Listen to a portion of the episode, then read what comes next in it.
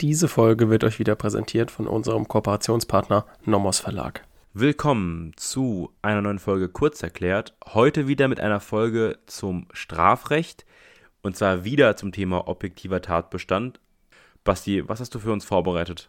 Ja, dieses Mal haben, sind wir wieder im objektiven Tatbestand, wie immer. Und wir haben ja schon das letzte Mal eine Spezialfolge angekündigt. Das heißt, Spezialfolge, es ist eher so ein Klausurenklassiker, den wir so in einer, in einem Blog behandeln wollten. Deswegen haben wir uns jetzt eine extra Folge dafür genommen. Und zwar ist das die Folge zum Thema Abgrenzung, Betrug vom Diebstahl. Da kann man uns ja erstmal fragen, okay, was heißt das jetzt? Also warum Abgrenzung, Diebstahl und Betrug? Warum ist das notwendig? Warum müssen wir das in der Klausur beachten? Also Diebstahl ist geregelt in 242, den behandeln wir ja die ganze Zeit, den kennen wir inzwischen also alle. Und da gibt es noch den Betrug in 263. Der Gesetzgeber hat jetzt diese zwei Paragraphen eingeführt, in dem Wissen, dass das eine Delikt ein Fremdschädigungsdelikt ist und das andere ein Selbstschädigungsdelikt.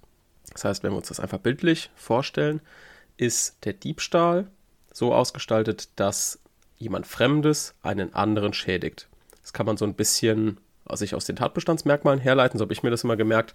Wenn wir uns nämlich die Tatbestandsmerkmale innerhalb der Wegnahme angucken, dann ist dort die Rede von Bruch fremden Gewahrsams, also es muss etwas gebrochen werden, es ist was Aggressives, es ist, es ist etwas, wo ich auf eine andere Person einwirke. Also es ist auf jeden Fall fremdschädigend. Das ist schon mal wichtig zu wissen. Und andererseits ist dann wichtig zu wissen, dass der Betrug ein Selbstschädigungsdelikt ist. Also das kommt auch aus den Tatbestandsmerkmalen so ein bisschen raus, denn es, es, wird etwas getäuscht. Jemand hat ein Irrtum und aufgrund eines Irrtums erleidet er einen Vermögensschaden. Also es ist, sage ich jetzt mal, von den Tatbestandsmerkmalen, jedenfalls hatte ich immer das Gefühl so, ist das weniger aggressiv als der Diebstahl. Der Diebstahl wirkt, wie gesagt, irgendwie so wie Bruch fremden Gewahrsams. Das klingt irgendwie aggressiver als Vermögensverfügung. Deswegen ist der Diebstahl ein Fremdschädigungsdelikt und der Betrug ein Selbstschädigungsdelikt. Jetzt hat der Gesetzgeber aber beschlossen, okay, der Diebstahl und der Betrug stehen in einem Exklusivitätsverhältnis. Was heißt das jetzt? Exklusivitätsverhältnis bedeutet, das eine Delikt schließt das andere aus. Also ein Täter kann niemals einen Diebstahl und zeitgleich einen Betrug verwirklicht haben, sondern entweder er hat einen Diebstahl begangen oder einen Betrug begangen. Wo grenzt man das jetzt ab? Wir grenzen den Diebstahl vom Betrug innerhalb bestimmter Tatbestandsmerkmale ab. Und zwar grenzen wir bei der Prüfung des Diebstahls den Diebstahl vom Betrug im Tatbestandsmerkmal der Wegnahme ab und im Betrug prüfen wir diese Abgrenzung im Rahmen der Vermögensverfügung. Jetzt auch noch ein ganz kleiner Klausurtipp. Wenn wir beim Schreiben der Lösungskizze merken, okay, das wird hier auf einen Betrug hinauslaufen, dann machen wir das so, dass wir das so abgrenzen, dass wir zuerst den Diebstahl prüfen, innerhalb der Wegnahme prüfen, okay, Abgrenzung Diebstahl, Betrug. A, wir haben einen Betrug und keinen Diebstahl. Das heißt, dann lehnen wir den Diebstahl ab und prüfen danach den Betrug voll durch. Warum machen wir das so? Das machen wir so, weil wir alle Punkte im Examen bekommen wollen. Das heißt, wenn wir nämlich, sage ich jetzt mal, es wird auf den Betrug hinauslaufen und wir prüfen den Betrug, dann kann man zwar auch die Abgrenzung in der Vermögensverfügung bringen, man verliert aber Punkte für die Definitionen innerhalb des Diebstahls. Es ist vielleicht auch noch ein Problem bei der Fremdheit angelegt. Und wenn Probleme zum Beispiel bei der Fremdheit angelegt sind, dann will der Klausurenkorrektor natürlich auch die hören, auch wenn es dann letztendlich im Diebstahl sowieso der Diebstahl abgelehnt wird. Das heißt, wir merken uns, wenn wir in der Lösungskizze rausgefunden haben, okay, ein Betrug liegt vor und ein Diebstahl nicht, prüfen wir zuerst den Diebstahl, grenzen in der Wegnahme Betrug vom Diebstahl ab und sagen, Diebstahl ist nicht einschlägig und prüfen danach den Betrug komplett durch. Andersrum ist es natürlich so, dass wenn wir wissen, es läuft auf den Diebstahl hinaus, prüfen wir es, prüfen den Betrug zuerst, dort dann in der Vermögensverfügung Abgrenzung Diebstahl Betrug. Ach, guck mal, Betrug ist es nicht. Dann gehen wir zum Diebstahl und prüfen den Diebstahl komplett durch. Wichtig zu wissen ist jetzt noch, dass das Tatbestandsmerkmal der Vermögensverfügung innerhalb des Betruges nicht im Gesetz vorhanden ist. Das ist jetzt ein bisschen Hintergrundwissen, das müsst ihr in der Klausur nicht schreiben, aber einfach nur zum Verständnis, warum wir das Tatbestandsmerkmal der Vermögensverfügung haben. Wir werden dann natürlich im Betrug noch drauf kommen, aber schon mal so viel. dieses Tatbestandsmerkmal Vermögensverfügung ist ein ungeschriebenes Tatbestandsmerkmal. Das heißt, man prüft das immer mit rein, obwohl es nicht im Gesetz steht. Das ist sehr selten, aber hier hat der Gesetzgeber sich entschieden, beziehungsweise die Literatur und die Rechtsprechung haben das so rausgearbeitet. Okay, wir brauchen eine Vermögensverfügung. Und warum brauchen wir die denn jetzt? Und zwar brauchen wir die gerade aus dem Grund, den ich vorhin genannt habe. Denn wir müssen irgendwie die Möglichkeit haben, den Betrug vom Diebstahl abzugrenzen. Wenn wir nämlich nur die Tatbestandsmerkmale des Betruges durchprüfen, also Täuschung, Irrtum, Vermögensschaden, dann kommt man zu dem Ergebnis, dass immer, wenn ein eigentlich ein Diebstahl vorliegt, aber vielleicht auch eine Täuschung mit im Spiel ist, dass man auch bei dem Betrug dazu kommt, dass der Betrug einschlägig ist. Deswegen hat man eben das Tatbestandsmerkmal Vermögensverfügung mit aufgenommen, um dem Betrug den Charakter eines Selbstschädigungsdelikts zu geben. Was heißt das jetzt auf gut Deutsch? Also es war jetzt alles so ein bisschen sehr fachlich. Das heißt einfach, die Rechtsprechung hat gesagt, okay, der Gesetzgeber wollte, dass Betrug vom Diebstahl im Exklusivitätsverhältnis sind. Also es darf niemals beides vorliegen, es muss entweder das eine oder das andere vorliegen. Dann haben sie im Gesetz geguckt, okay, im Betrug kommt das aber nicht raus. Okay, der Gesetzgeber hat irgendwie vergessen, mm, dem Betrug den Selbstschädigungscharakter zu geben. Deswegen haben wir jetzt beschlossen, okay, wir prüfen immer die Vermögensverfügung dazu und deswegen für euch heißt es einfach, ihr prüft im Betrug Täuschung, Irrtum, Vermögensverfügung und dann Vermögensschaden und grenzt in der Vermögensverfügung Diebstahl und Betrug ab und im Diebstahl grenzt ihr das in der Wegnahme ab. Wir machen natürlich gleich noch einen Beispielsfall, so ich sag mal einen kleinen Klassiker, der das schön anschaulich macht, auch insbesondere hm, zeigt, wie wichtig dieses Tatbestandsmerkmal der Vermögensverfügung ist. Aber erstmal so viel, dass man das versteht. Okay, wir machen das jetzt einfach so. Hintergrund habe ich erklärt und genaueres zur Vermögensverfügung, in welchem Verhältnis das jetzt zum Irrtum steht oder zum Vermögensschaden, gucken wir uns natürlich in der Folge des Betruges an. Nur so viel, dass wir verstehen, wo wir die Abgrenzung jeweils vornehmen. Dann kommen wir jetzt mal zu dem Fall.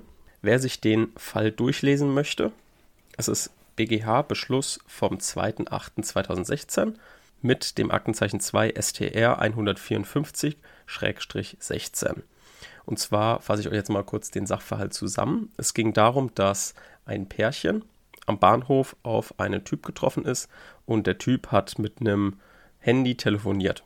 Die haben gewartet, okay, bis er aufgehört hat zu telefonieren und haben schon gesagt, also so gegenseitig besprochen, ja, wir wollen auf jeden Fall dieses Handy haben. Und möglichst natürlich ohne Gewalt. Also wollten die den so ein bisschen austricksen. Und deswegen ist das Mädel hingegangen von dem Pärchen, hat gesagt, hier, guck mal, ich möchte telefonieren, habe mein Telefon nicht dabei, kannst du mir kurz dein Handy leihen?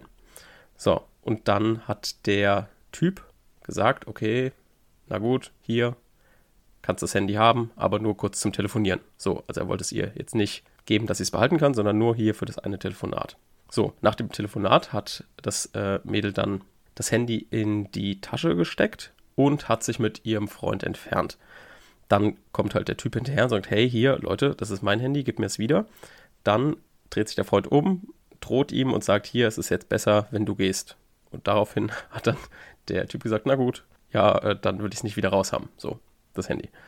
Erstmal so viel. Wir merken, das, was die zwei da gemacht haben, das geht natürlich nicht. Also ist nicht in Ordnung. Also müssen wir die irgendwie bestrafen können.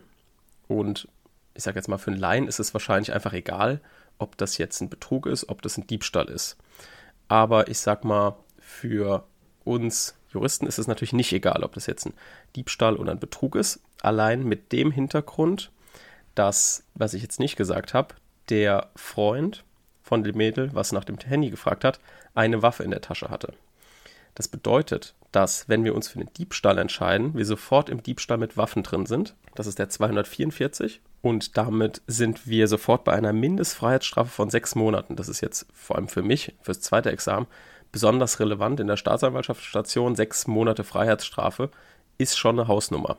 Also, wenn der Laie sagt, oh, ist mir doch egal, ob es jetzt Betrug oder Diebstahl ist, weil letztendlich die Strafe identisch wäre, unabhängig von der Waffe natürlich, dann können wir sagen als Juristen, nee, ist es eben nicht egal, weil wenn wir im Nachhinein rausfinden, okay, der hatte noch eine Waffe dabei oder auch im Rucksack oder sowas, dann sind wir sofort wahrscheinlich das Doppelte von der Strafe. Also ist es schon relevant, ob es jetzt ein Diebstahl oder ein Betrug ist. Jetzt mal kurz zur Zusammenfassung, die Abgrenzung Diebstahl-Betrug, dass wir es jetzt nochmal direkt haben und auf den Fall anwenden können. Also, die herrschende Meinung sagt, dass Diebstahl und Betrug sich jeweils ausschließen. Die Abgrenzung geht beim Betrug über das Merkmal der Vermögensverfügung und beim Diebstahl über das Merkmal der Wegnahme.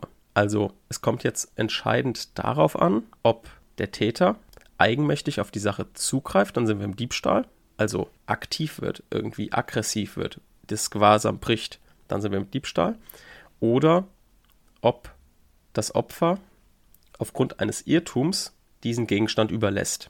So, und dann denken wir natürlich jetzt direkt, ach guck mal, hier bei uns, er hat denen das ja überlassen. Ne? Könnte man jetzt direkt denken, das hat auch das Landgericht gemacht. Und deswegen die zwei wegen gemeinschaftlichen Betrugs verurteilt. Und zwar mit der Begründung, die Vermögensverfügung liegt darin, dass durch die Täuschung die Herausgabe Mobiltelefons erzielt wurde. Also diese Besitzübertragung des Mobiltelefons ist hier die Vermögensverfügung. So, dann hat jetzt der BGH gesagt, nee, das ist so nicht richtig. Und hat jetzt, was ich jetzt zitiere, so ein bisschen lehrschulmäßig das Landgericht zurechtgewiesen. Und zwar hat der BGH gesagt, hat sich der Täter eine Sache durch Täuschung verschafft, so ist für die Abgrenzung von Wegnahme und Vermögensverfügung auch die Willensrichtung des Getäuschten und nicht nur das äußere Erscheinungsbild des Tatgeschehens maßgebend. Aha, also wir wissen, es genügt nicht von außen drauf zu schauen, wie sieht es von außen aus, sondern die innere Willensrichtung ist entscheidend. Betrug liegt dann vor, wenn der Getäuschte aufgrund freier, nur durch Irrtum beeinflusster, beeinflusster Entschließung Gewahrsam übertragen will und überträgt. In diesem Fall wirkt sich die Gewahrsamsübertragung unmittelbar vermögensmindernd aus. Diebstahl ist gegeben, wenn die Täuschung lediglich dazu dienen soll, einen gegen den Willen des berechtigten Gericht, den Willen des berechtigten, gerichteten, eigenmächtigen Gewahrsamsbruch des Täters zu ermöglichen oder wenigstens zu erleichtern. Werbung. So, auch heute haben wir wieder eine Empfehlung für euch und zwar basiert diesmal die Empfehlung auf einem neuen Projekt, was wir im Moment anstoßen, sage ich mal, oder im Moment so ein bisschen ähm, ja, zusammentragen, Hintergrundrecherche machen. Und zwar wird es wahrscheinlich eine Examens, neue Examenskursreihe geben, Thema ist öffentliches Recht. Wir werden es so ein bisschen wie Strafrecht wahrscheinlich aufbauen. Aber wir wollen nicht zu viel verraten, nur so viel, dass wir im Moment deswegen auch so ein bisschen Literatur zusammenstellen. Und da haben wir vom Nomos Verlag Polizei und Ordnungsrecht von Professor Dr. Dr. Markus Thiel. Das ist ein sehr umfassendes Lehrbuch. Ähm, ich habe mir das jetzt auch bestellt, auch durchgearbeitet. Das ähm, hat etwa 300 Seiten und umfasst eigentlich alles, was ihr im Examen und auch in der fortgeschrittenen Klausur können müsst. Also es sind die alle Themen zur Generalklausel sind dabei, die Standardmaßnahmen sind aufgelistet, das sind vor allem auch die Standardmaßnahmen, die Probleme in Bezug auf die Generalklausel. Dann, was auch ganz wichtig ist und viele vernachlässigen, ist die Verwaltungsvollstreckung. Ähm, so Abschleppfälle und sowas, wenn das im Examen drankommt, da ist immer äh, große Panik angesagt, war bei mir auch so. Und auch Versammlungsrecht ist da relativ umfassend umschrieben. Und deswegen können wir das nur empfehlen. Also vom Nomos Verlag von Professor Dr. Dr. Markus Thiel, Polizei und Ordnungsrecht, ist auch nochmal in der Folgenbeschreibung verlinkt. Werbung Ende. So, anhand dieses Zitates können wir jetzt mal ein bisschen für uns subsumieren. Also, hat jetzt hier jemand aufgrund eines Irrtums etwas übertragen? Ja, hat er. Aber wir müssen natürlich überlegen, warum hat er es übertragen, beziehungsweise was haben die Täter damit bezweckt. Und die Täter haben damit bezweckt, den Gewahrsamsbruch zu erleichtern. Also sie wollten jetzt nicht, dass er ihnen den Besitz überträgt, beziehungsweise das Eigentum vielleicht sogar überträgt. Das war ja klar, das machen die nicht. Das macht er nicht.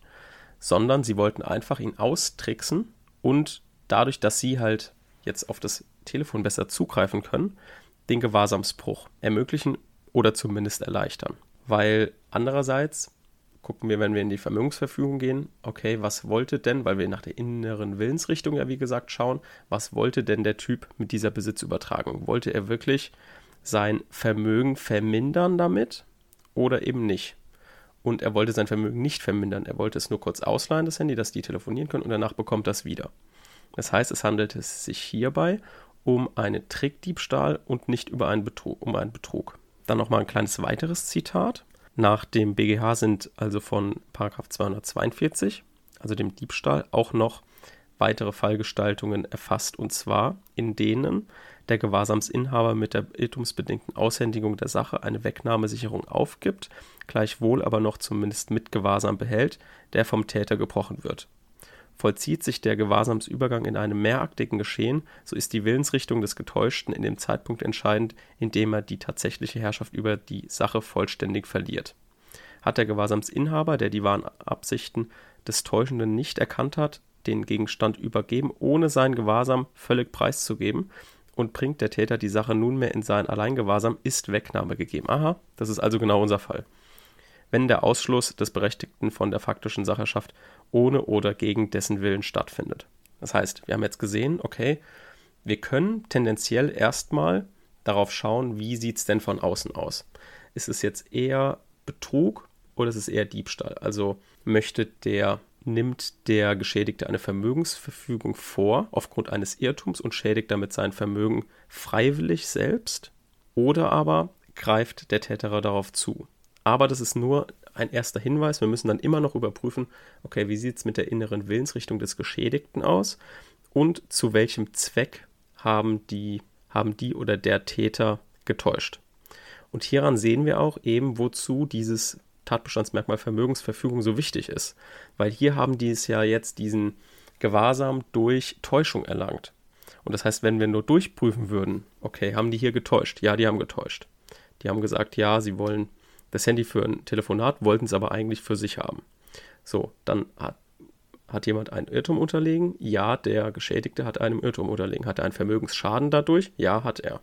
So, und jetzt fehlt halt das Tatbestands der Vermögensverfügung. Und erst die Vermögensverfügung verknüpft ja den Vermögensschaden und den Irrtum. So oder so ist auf jeden Fall natürlich hier kein Betrug gegeben, sondern ein Diebstahl, aber wir sehen, okay, wozu dieses Tatbestandsmerkmal Vermögensverfügung bestimmt ist. Weil dieses Merkmal Vermögensverfügung eben die innere Willensrichtung des Getäuschten zum Ausdruck bringt. Und nur deshalb haben wir ja hier auch gesagt, nur wegen der inneren Willensrichtung, weil wir gesehen haben, okay, die ist eben nicht auf eine Vermögensminderung gerichtet, sondern eben nur zur zeitweisen Besitzüberlassung. Nur deswegen können wir sagen, okay, hier liegt jetzt kein Betrug vor, sondern ein Diebstahl. Ansonsten würde, wie gesagt, auch der Betrug vorliegen. So, das heißt, nochmal kurz zur Zusammenfassung. Wir haben jetzt das Exklusivitätsverhältnis verstanden zwischen Betrug und Diebstahl. Beides schließt sich immer aus, beides dürft ihr nicht prüfen nicht beides zusammen prüfen, sondern ihr prüft immer erst das Delikt von beiden, was ihr dann ablehnt.